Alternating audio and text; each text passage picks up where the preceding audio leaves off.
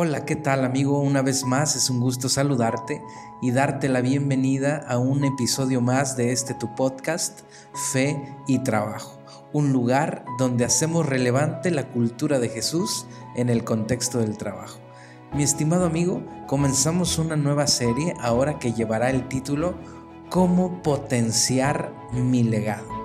Y como primer tema, el día de hoy presentamos el título ¿Qué define mi legado?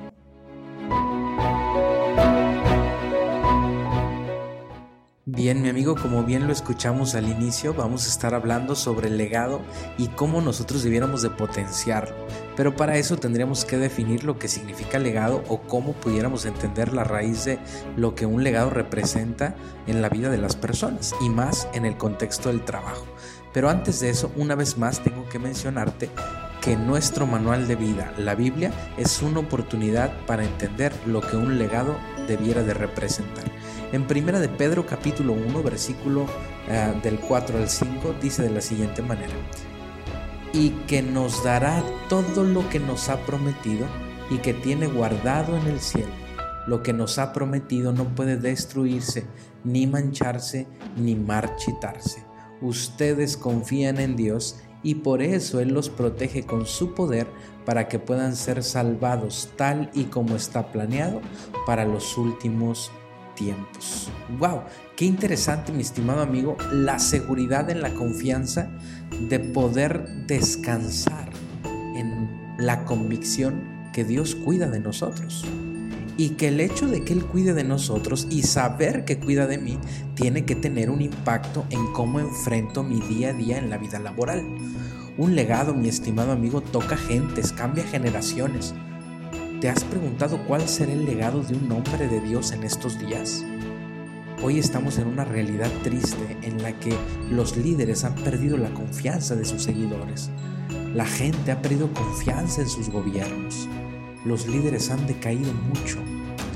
Pero mi amigo, si tú como yo anhelas ser un líder cristiano, Hoy tenemos que ponernos en nuestra mente la idea, como siempre lo hemos mencionado, de ser una mejor versión de lo que ahora somos. Como cristianos, como creyentes, como hijos de Dios, tenemos el deber de dejar un legado lleno de carácter, de integridad, pero también de responsabilidad. Pero para hacerlo, mi estimado amigo, tienes que saber que tenemos que ser personas comprometidas a desarrollar un carácter íntegro y firme y entender que no se trata de nosotros, de cuán buenos somos nosotros o cuántas capacidades tenemos, sino de cuán bueno es Dios, cuáles son las capacidades de Dios y los propósitos que Dios ha sembrado dentro de nuestros corazones. El diccionario de la Real Academia Española define la palabra legado como aquello que se deja o transmite a los sucesores, sea cosa material o inmaterial. Mi amigo, ¿alguna vez te has preguntado, ¿cuál es mi legado? ¿Qué dirá la gente de mí una vez que me haya ido? Seguramente no es algo en lo que pensemos demasiado seguido. Aún así, a veces nos preguntamos si el trabajo de nuestras manos impacta no solo nuestra generación, sino también las venideras.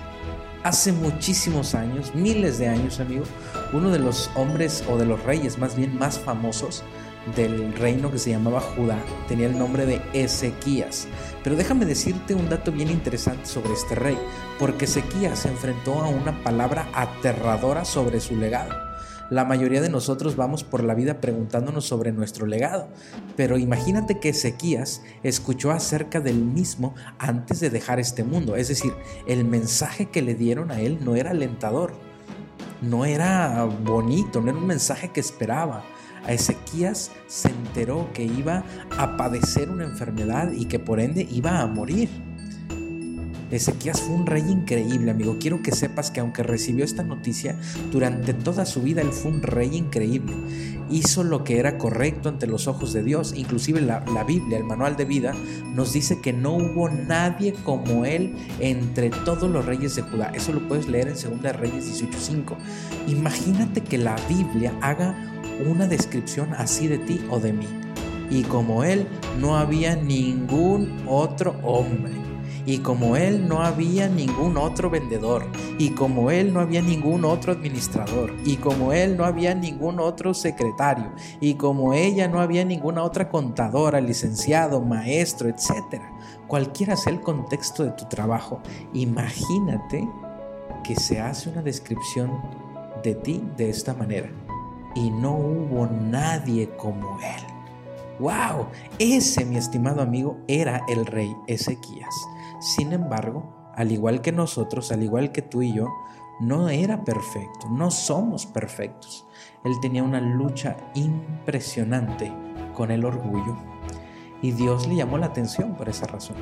Después de que Ezequías se recuperó de esta enfermedad en la que te mencioné, que le fue avisado que iba a tener esta enfermedad, él ora a Dios y le dice, Señor, por favor, dame tiempo, yo quiero vivir más tiempo, yo quiero aprovechar más el tiempo, regálame más vida.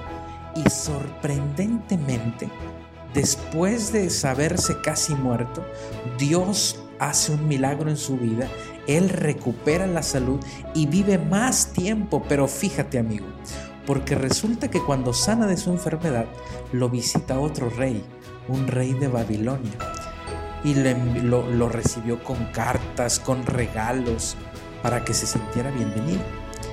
Pero hubo un detalle, mi estimado amigo, que afectó la vida de nuestro amigo el rey Ezequías, porque Ezequías le mostró todo lo que tenía, todo y cuando te digo todo, equivaldría a decirte en este momento que se metió hasta la cocina el rey de Babilonia. Ezequías cuando recibe al rey de Babilonia le da regalos, lo trata muy bien, lo mete hasta su casa. Eh, no, no, no, una cosa impresionante. Y es que tú podrás pensar, bueno, ¿eso qué tiene de malo? Al contrario, el rey mostró simpatía, mostró empatía, mostró cortesía, claro. Pero es que ese no era el problema.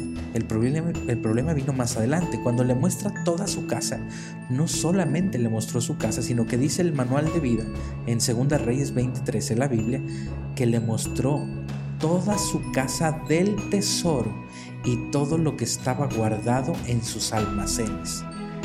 La Biblia continúa diciendo que no había nada en casa o en todo su reino que Ezequías no le hubiera enseñado al rey de Babilonia. Como resultado, Dios envió al profeta Isaías con una palabra para el rey.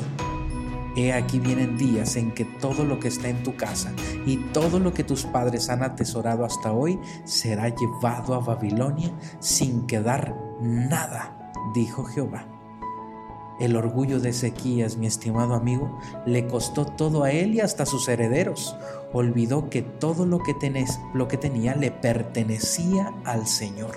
Dios le había prosperado, él era solo un administrador.